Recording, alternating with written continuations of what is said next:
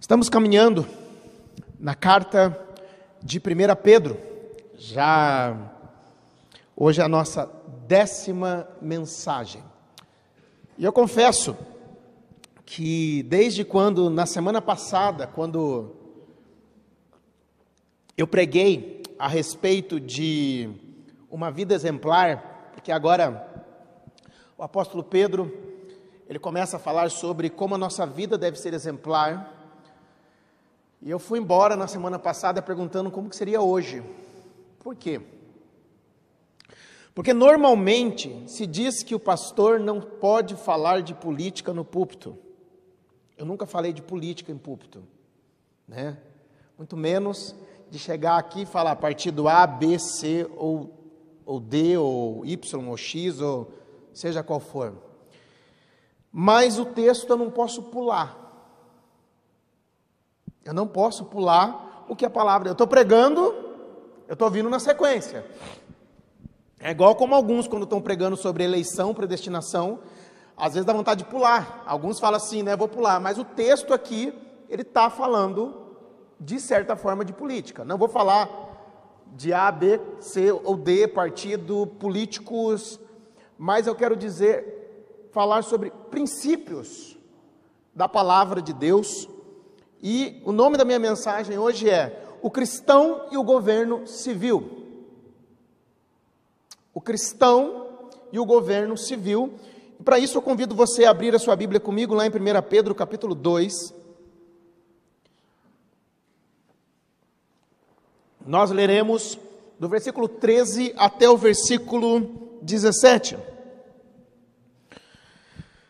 A palavra de Deus diz assim: por causa do Senhor, sujeitem-se a toda autoridade constituída entre os homens, seja o rei, como autoridade suprema, seja os governantes, como por ele enviados, para punir os que praticam o mal e honrar os que praticam o bem. Pois há da vontade de Deus que, praticando o bem, vocês silenciem a ignorância dos insensatos.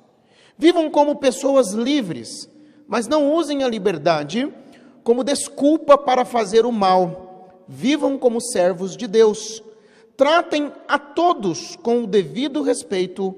Amem os irmãos, temam a Deus e honrem o Rei. Vamos orar mais uma vez, feche seus olhos. Pai de amor e Pai celestial, eu quero te pedir, ó Deus, que o Senhor nos ajude neste momento a nos esvaziarmos de nós mesmos Abra os nossos olhos para que possamos entender o que a tua palavra nos diz. Edifica a tua igreja, ó Pai.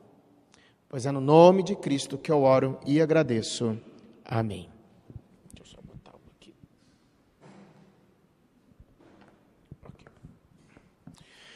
Queridos, como eu disse, falar de política não é fácil.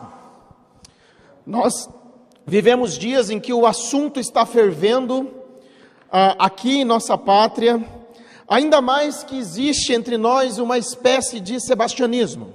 O que é sebastianismo?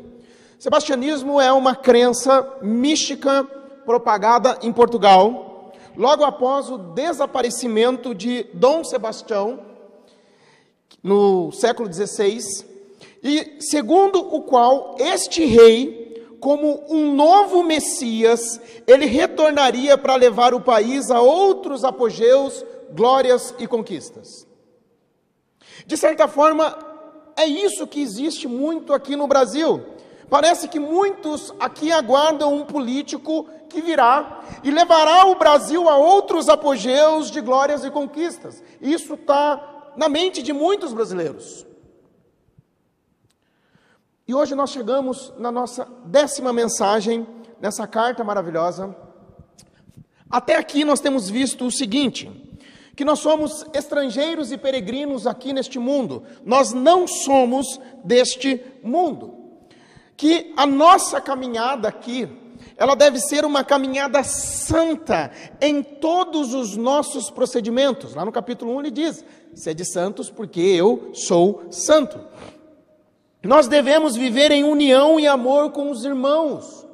Ele nos chama de pedras vivas. Nós aqui, pessoas, nós somos pedras vivas que formam um edifício espiritual. A nossa vida, ela deve ser exemplar, tanto no âmbito particular,